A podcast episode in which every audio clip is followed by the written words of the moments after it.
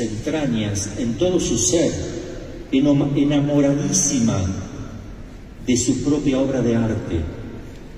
Por eso centrarnos en ella es hacer lo que Dios hizo. Se centró en su corazón inmaculado, se centró en esta criatura para la obra de la salvación. No puede haber una obra de salvación al margen de ella. Vamos a analizar, vamos a pensar un poquito. Fíjense que cuando uno abre la, Biblia al inicio, empieza con el Génesis y llama la atención cómo aparece enseguida la Virgen María en dos, párrafos. Y luego cuando se termina la Biblia, en el Apocalipsis, último libro aparece de una manera prioritaria la Santísima Virgen con la lucha contra el dragón. Es decir, desde que ustedes abren la Biblia hasta que se termina, está toda la figura de María y de Cristo, inseparables. Dice la Sagrada Escritura, al principio, del Génesis 1, capítulo 1, dice, en el principio el Espíritu se cernía, se mecía sobre las aguas del mar. ¿Para qué? Para la creación de todas las cosas.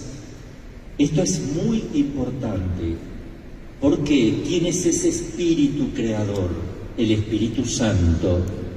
¿Qué está pasando? El Espíritu Santo está sobre el mar para fecundar todo. Entre el Espíritu Santo y el mar hay un fruto bendito que va a salir, el fruto de toda la creación y especialmente del hombre, que ya los ángeles habían estado creados. ¿Y qué va a pasar cuando después el ángel Gabriel se le aparezca a la Santísima Virgen según el relato de San Lucas? Dice, el Espíritu Santo te cubrirá con su sombra, se cernía sobre el mar. ¿Qué significa María? Mar. El Espíritu Santo va a hacer lo mismo aquí se va a mecer sobre esta criatura maravillosa que Dios nos ha dado. Ahora no para crear las cosas, sino para recrearlas, hacerlas de nuevo.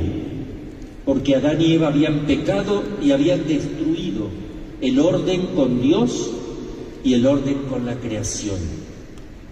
Pero qué hermoso ver cómo siempre aparece la figura de la Santísima Virgen María Santísima cuando dice fiat, hágase, quiero que se haga esto, introduce a Dios en este mundo, haciendo que el verbo pueda encarnarse para la redención de los hombres. También al principio, si nosotros vamos al principio del mundo, dice la Sagrada Escritura que Dios hizo dormir a Adán después que lo creó en, una, en un sueño profundo. Y desde el costado abierto, y desde el costado le abrió, le sacó una costilla para sacar desde el interior de él su complemento perfecto, la mujer, de tal manera que ya no sean dos, sino una sola cosa, y que Dios no se, que el hombre no separe lo que Dios ha unido. Hay un complemento perfecto, el hombre es creado del barro, está hecho para las cosas de afuera, para trabajar, para salir a buscar el sustento. La mujer está hecha del interior del hombre, de lo espiritual, porque está hecho para la vida, está hecho para engendrar, está para el mundo interior más que para el mundo exterior. Y después, cuando Cristo muera en la cruz por nosotros, va a hacer que brote de vuelta de Cristo, que es el nuevo Adán. Nuevo Adán. Y Dios tiene que hacer lo mismo con el nuevo Adán. Hacer que del costado de Cristo dormido en la cruz, dormido entre, entre comillas, estaba muerto, pero Él quiso que esa dormición, porque murió en gracia, Él tiene la plenitud de la gracia, y morir también en la Sagrada Escritura, cuando uno muere en gracia, se, le llama dormición. Se durmió en el Señor, etcétera, etcétera. Entonces Cristo, dormido majestuosamente desde la cruz, ha querido que del costado abierto por una lanza naciera quién? La iglesia, que es la esposa de Jesucristo. Nosotros somos las esposas de Cristo. Cada uno de ustedes es iglesia. Pero hay una persona de manera particular que sale del costado y que es esposa de Cristo también y de manera particular y representa la iglesia de la mejor manera porque también es la mamá de la iglesia, no solo es hija de la iglesia, sino que es madre de la iglesia. ¿Quién va a salir? La Santísima Virgen y con ella todos nosotros. Y aquí se establece entre Dios y nosotros una relación esponsal, una relación de amor, porque cuando Dios creó al hombre y a la mujer en la tierra e inventó la forma amorosa de traer vida a la tierra, porque podría habernos creado como Adán y Eva a todos, pero él quiso eso, que un hombre se enamorara de una mujer y que de ese amor procedieran los hijos. ¿Por qué? Porque Dios quería ante todo desposarse con cada uno de nosotros. Quería que el hombre entendiera la relación amorosa que existe en la creación porque Él es el esposo por excelencia, que quería establecer una unión con cada uno de nosotros. Por eso, en el altar del corazón inmaculado de María, se va a establecer un vínculo entre la naturaleza divina y humana y van a entrar en relación íntima. De tal manera va a ser amada esta mujer y su respuesta será tan amorosa que desde la esencia de su alma comenzará a fecundar un fruto bendito que va a dar por resultado lo divino y lo humano.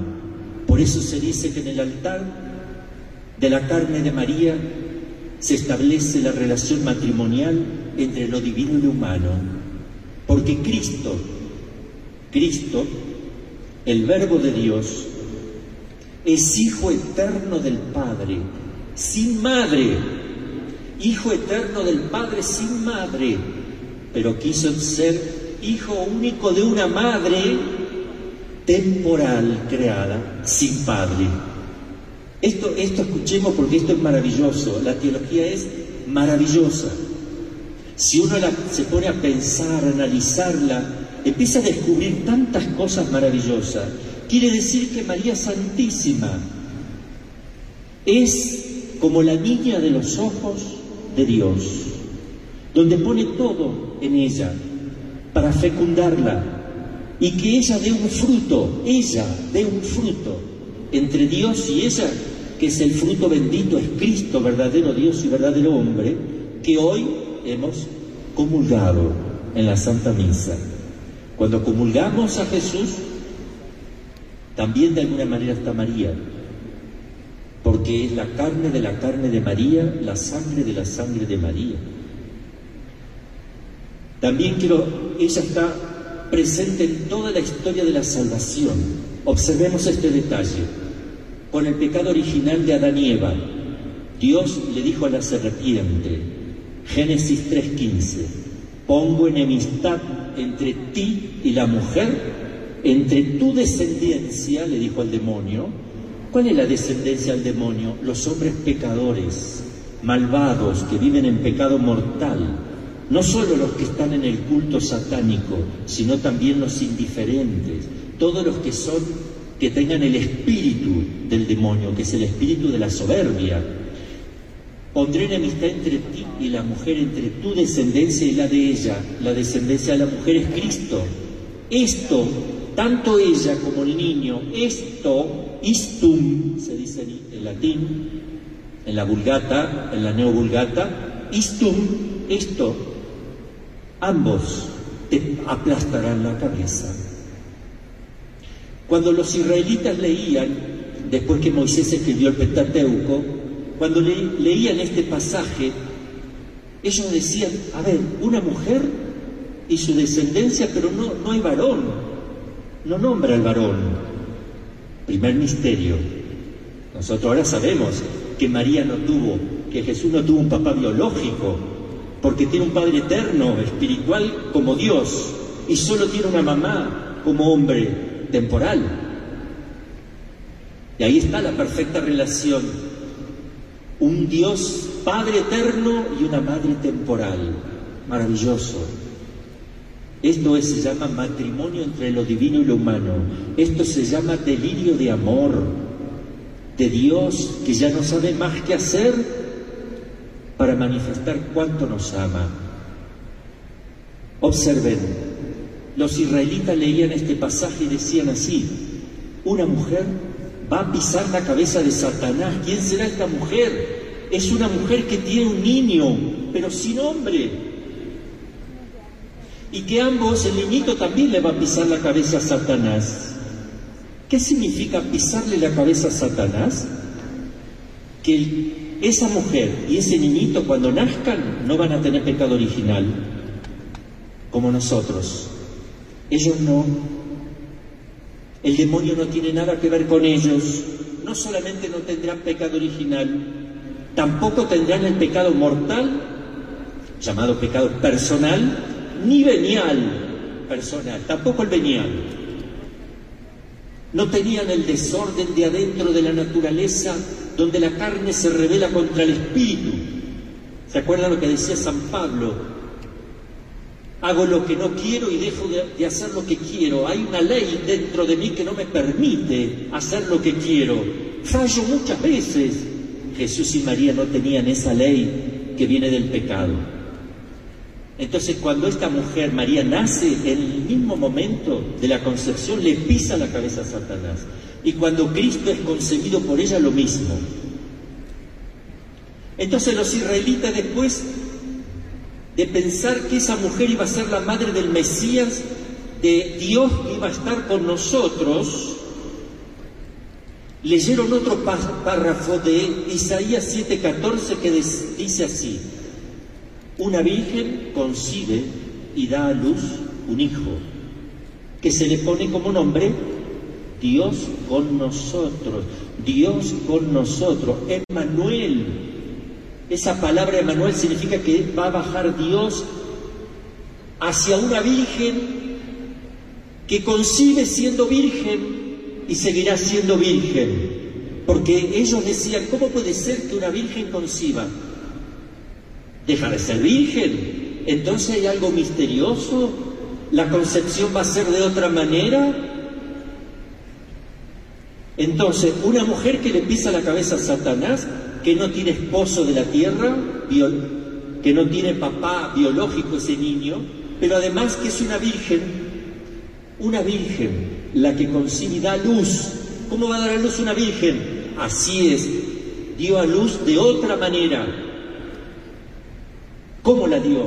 ¿Cómo dio a luz María? ¿Cómo entró la fuerza de Dios o la virtud del Altísimo en ella? Dios no puso nada dentro de ella, solo Él se estableció dentro de ella. ¿Dónde? En el corazón primero, porque ella dijo fiat, y eso se hace con la voluntad, con el corazón. Cuando el Espíritu Santo ingresa al corazón inmaculado, se anida en el alma, porque la gracia radica en la esencia del alma de una persona en la esencia del alma y desde allí comienza a gestar la Santísima Virgen al verbo biológicamente, pero desde adentro, por una acción de Dios desde adentro de ella. Esto es maravilloso. ¿Y qué va a resultar de ahí? Va a resultar un niño que va a tener el 100% de ella, 100% biológico, no hay papá humano, es decir, que va a ser como un clon, mucho más que un clon. Es la reproducción perfectísima, con todo el ADN de María sola. los cromosomas de María nada más. Por tanto, Jesús es todo María versión masculina. Y eso no se ha dado ni se dará jamás. Entonces en María entró el Espíritu Santo como un rayo del sol atraviesa el vidrio sin romperlo, atraviesa su corazón y basta su alma. ¿Y cómo lo da a luz? Porque ella sigue siendo virgen, no dio a luz con dolor. Eso es de fe, eso es un dogma de la fe. ¿Cómo dio a luz? Por el mismo lugar por donde entró la virtud del Altísimo. Ella tuvo que haber dado a luz, a ver si ella concibió de la manera como un rayo pasa por un vidrio sin romperlo, ¿por qué no puede salir ese niñito por el corazón de María? No necesita salir como sale todo niño de una mamá, porque lo de ella no es de esa manera y ella sigue siendo virgen dice una mística, eh, varias, ¿eh? Eh, que la Virgen María tuvo que haber salido del corazón inmaculado de María, desde las entrañas, y que ella en un éxtasis se quedó como dormida, lo mismo que le pasó a Adán, que se quedó como dormido en éxtasis cuando del costado Dios sacó a Eva. Entonces ella se tuvo que haber quedado dormidita en éxtasis de amor y se encontró con el bebé en el pecho, en los pechos, se lo encontró como abrazándolo.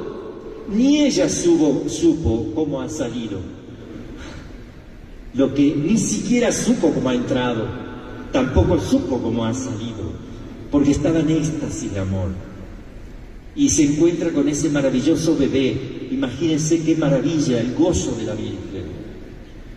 Vamos ahora a detenernos en, el, en la mujer. Para los israelitas la palabra mujer era increíble, porque era la que pisa la cabeza a Satanás, la que no tiene pecado, la vencedora, la mamá del Mesías que también pisará la cabeza a Satanás. Esa era la mujer. ¿Dónde aparece la mujer después? Va a aparecer en el Evangelio de San Juan, en el capítulo 2, en las bodas de Canaán. Y esto es muy importante. Los israelitas no le decían mujer a cualquier persona.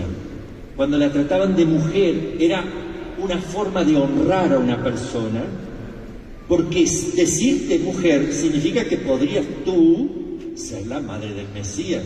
Gracias, le diría la mujer.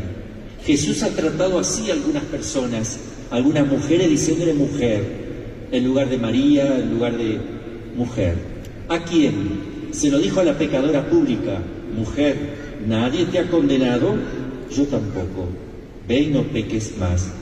Fíjense, para dignificarla, para, que se ponga contenta, la está dignificando con esa palabra mujer. Pero en la boda de Caná va a suceder algo maravilloso.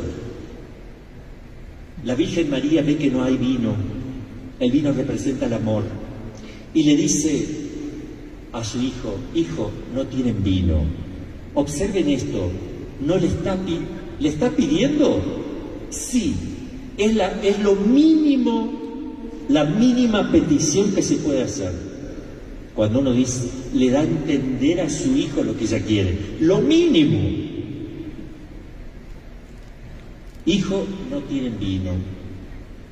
Y ella se queda mirando porque entre ellos saben Ustedes saben que cuando nacen los cuartos o los gemelos, no sé cómo le dicen aquí, tienen presentimientos muy parecidos porque han estado juntos, se han formado juntos y tienen a veces hasta los mismos deseos, la misma forma de, expresarse, etc. Aquí tenemos una relación muy íntima también.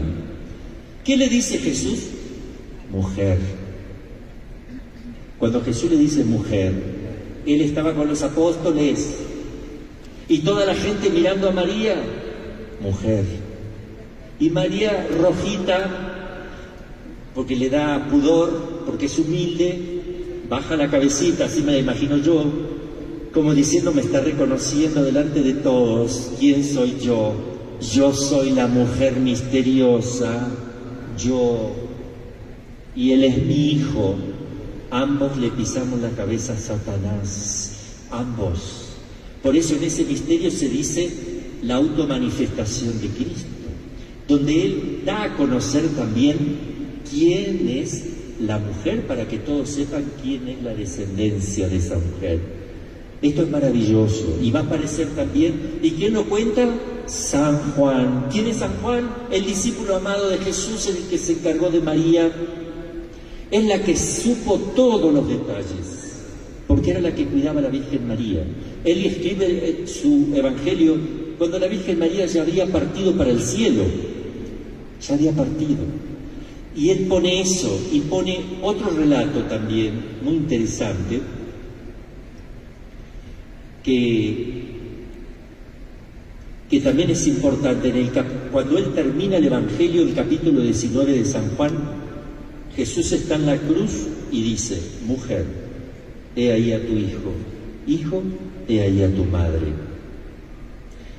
Esto le digo porque nuestros hermanos separados, sin saber, ellos dicen, Jesús trató mal a su mamá, le dijo mujer, como una cualquiera. No, mijito, la estaba elogiando, estaba automanifestándose, estaba poniendo a esa mujer como la más misteriosa, como la madre del Mesías.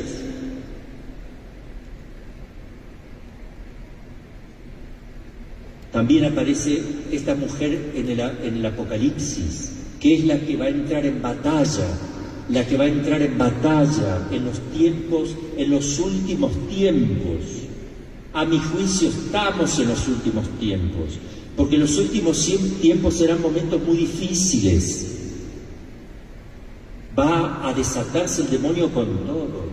Los hombres van a perder su fe, van a pecar gravísimamente, se van a apartar de Dios, se van a volver a centrarse en sí mismos.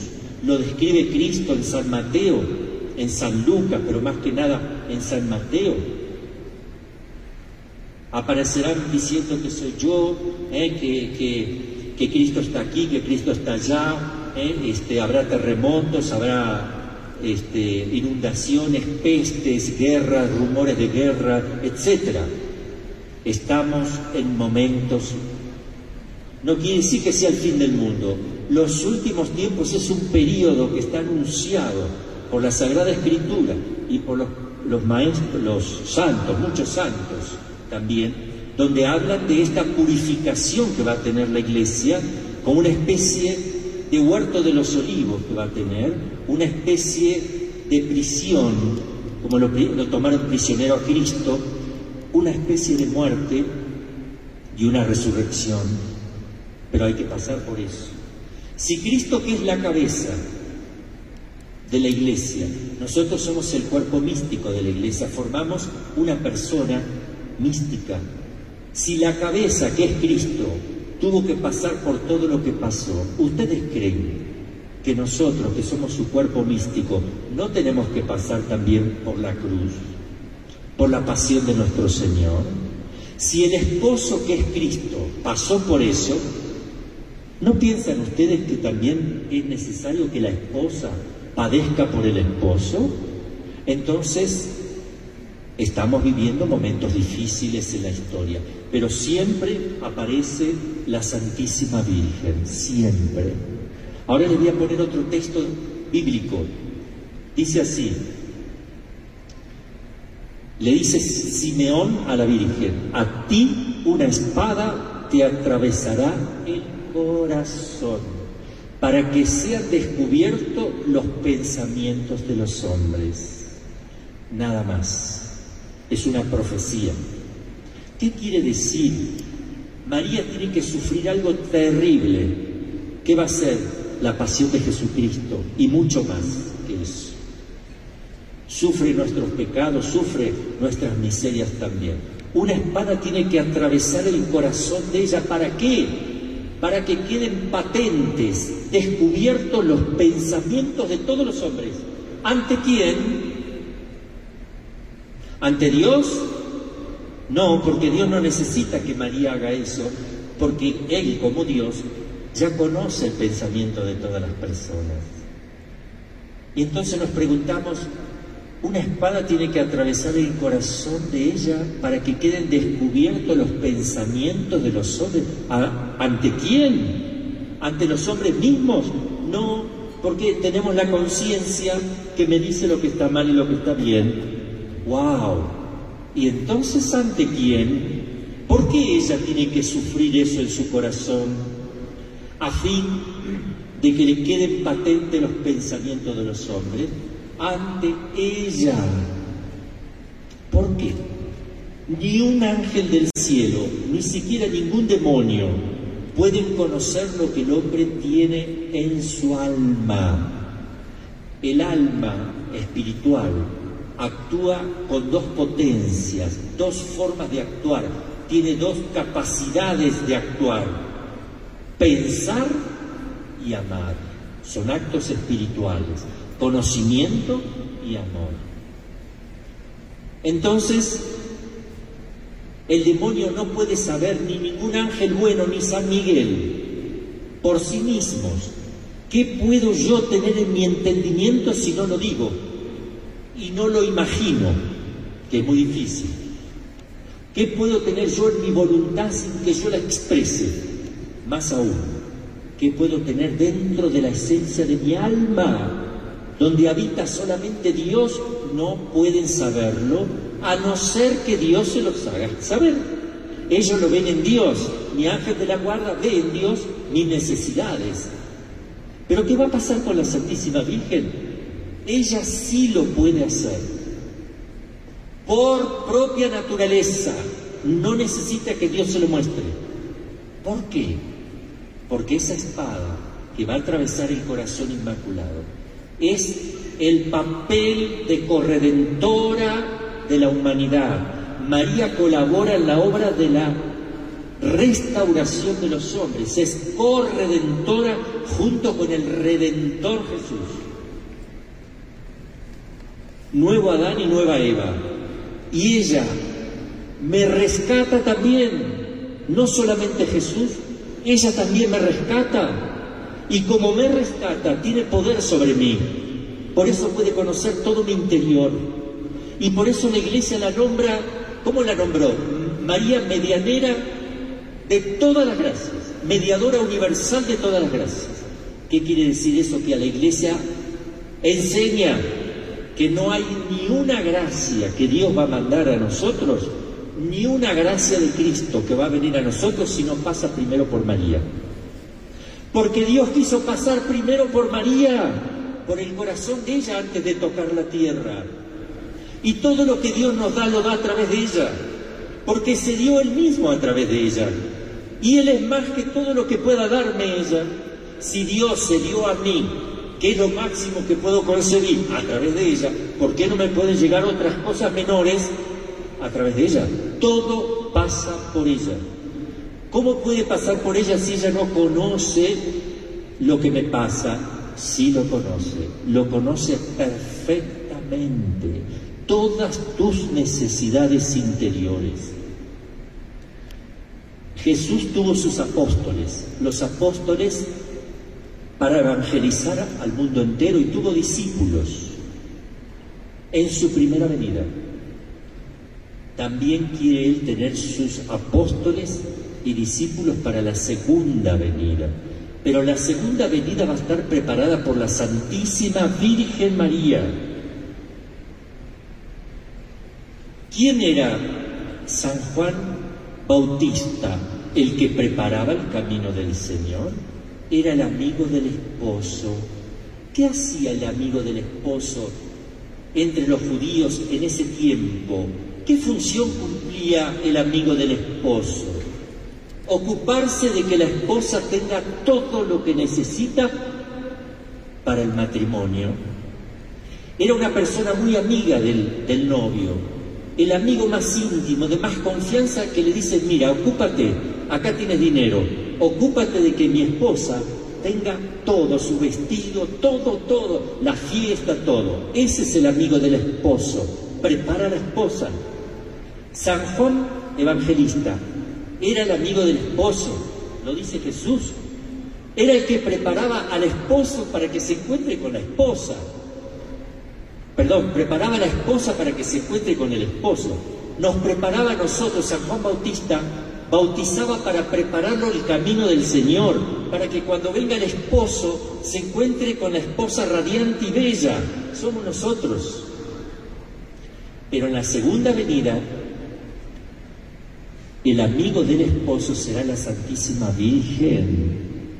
Ella preparará a cada uno de nosotros para el encuentro con Jesucristo, porque ella sabe todo lo que te pasa en tu interior. Ella conoce hasta las necesidades más íntimas, conoce tus pecados, conoce tu miseria, pero te ama como madre y quiere trabajar en ti, quiere trabajar en ti. ¿Y cómo lo va a hacer ella que quiere trabajar en nosotros? Importante también que lo sepamos. Cuando la Virgen se aparece en Fátima, cuando se aparece en Fátima, ella pide el rezo del Santo Rosario y dice así, mi hijo quiere establecer en el mundo la devoción a mi inmaculado corazón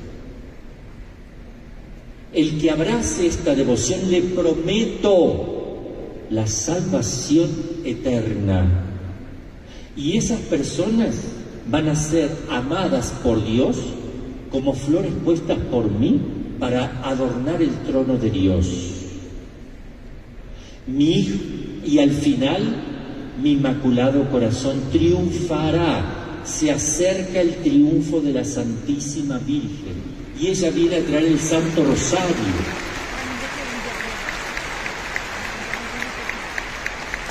Ella viene a traer el Rosario.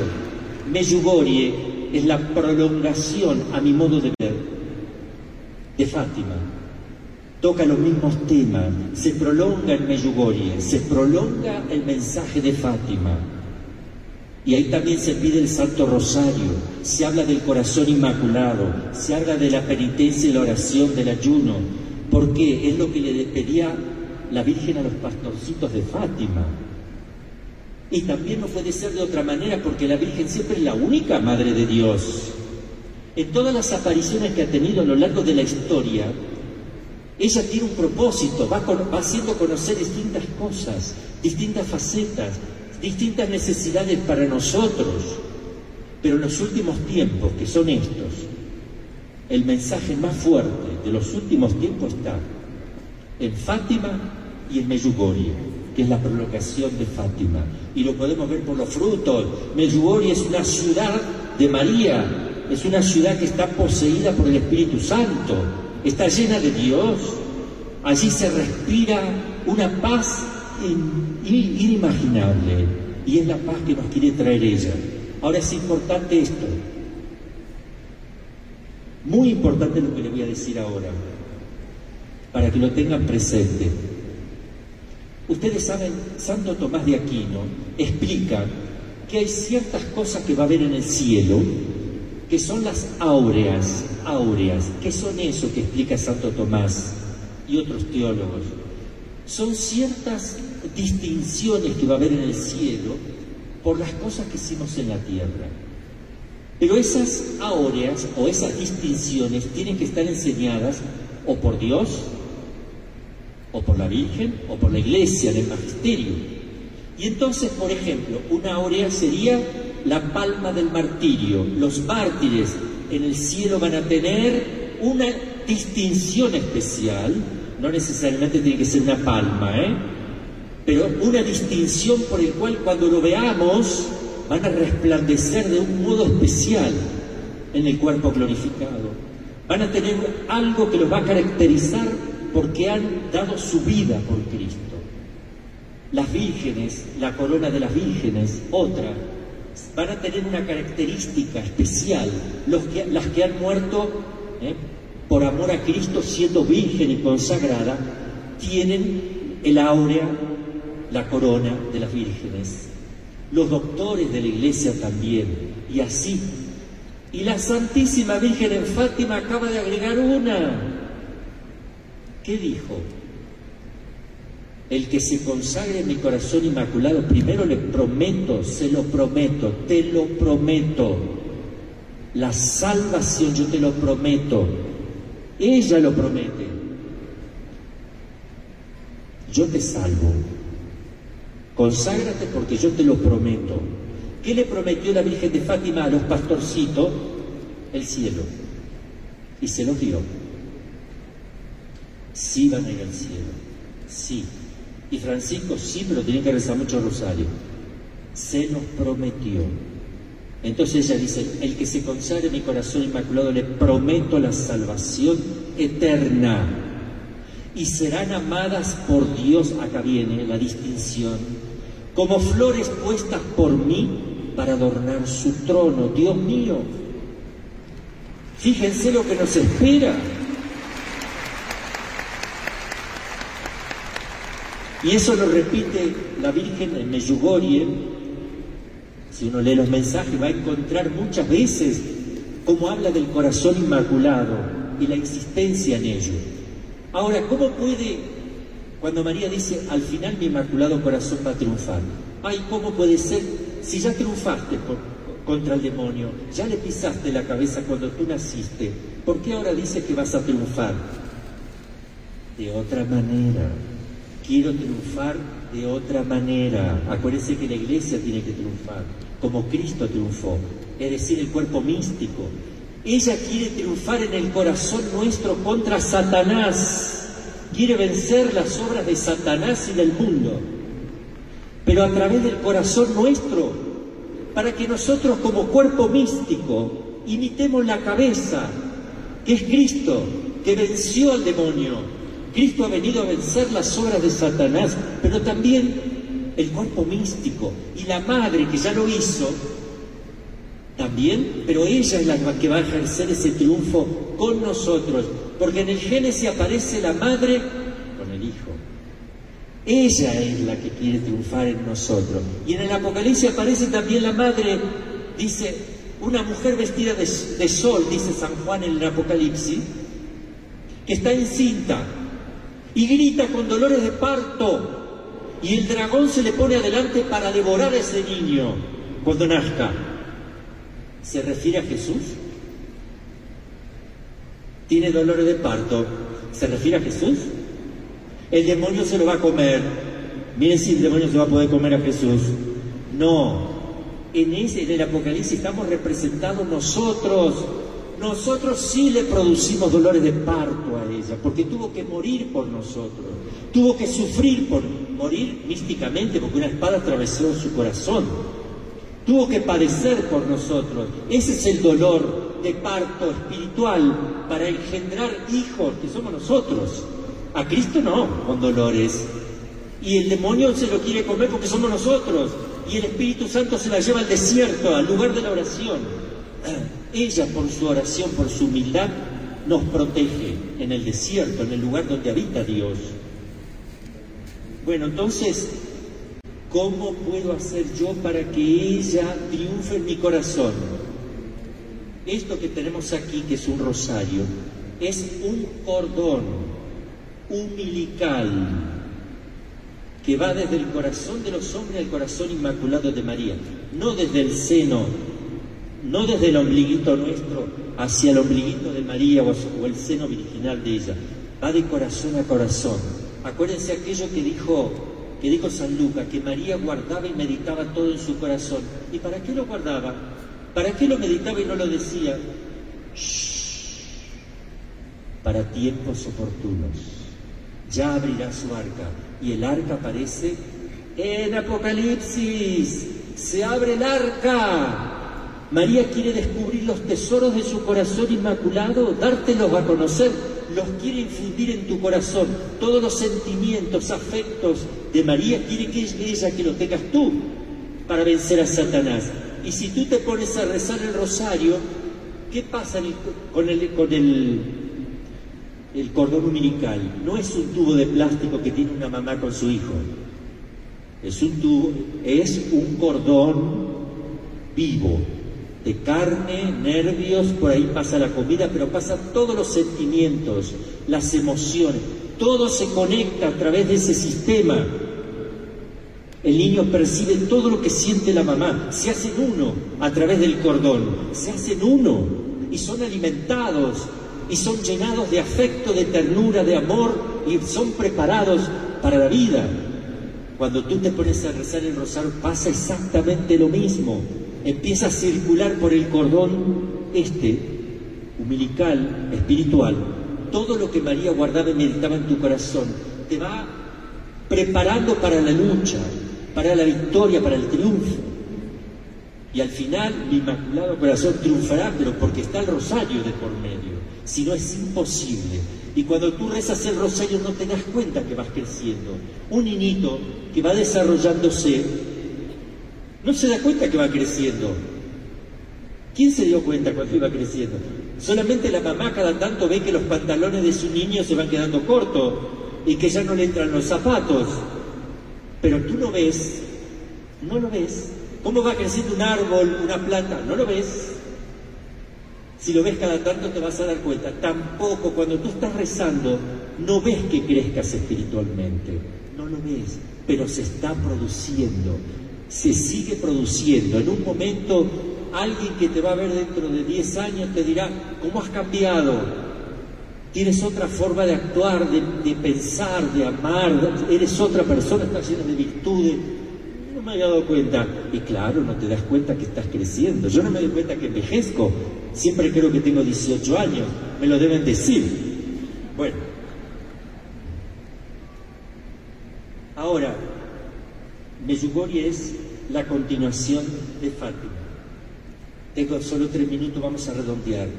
Miren, ella viene para que vayamos al cielo. Ella viene para eso. Es la madre de Jesús. No tengan miedo de amarla.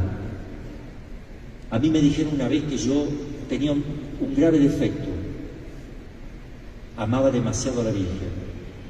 Entonces yo le dije, me lo dijo un obispo, yo le dije, el, el defecto es de Jesús más que el mío, porque Jesús la amaba más.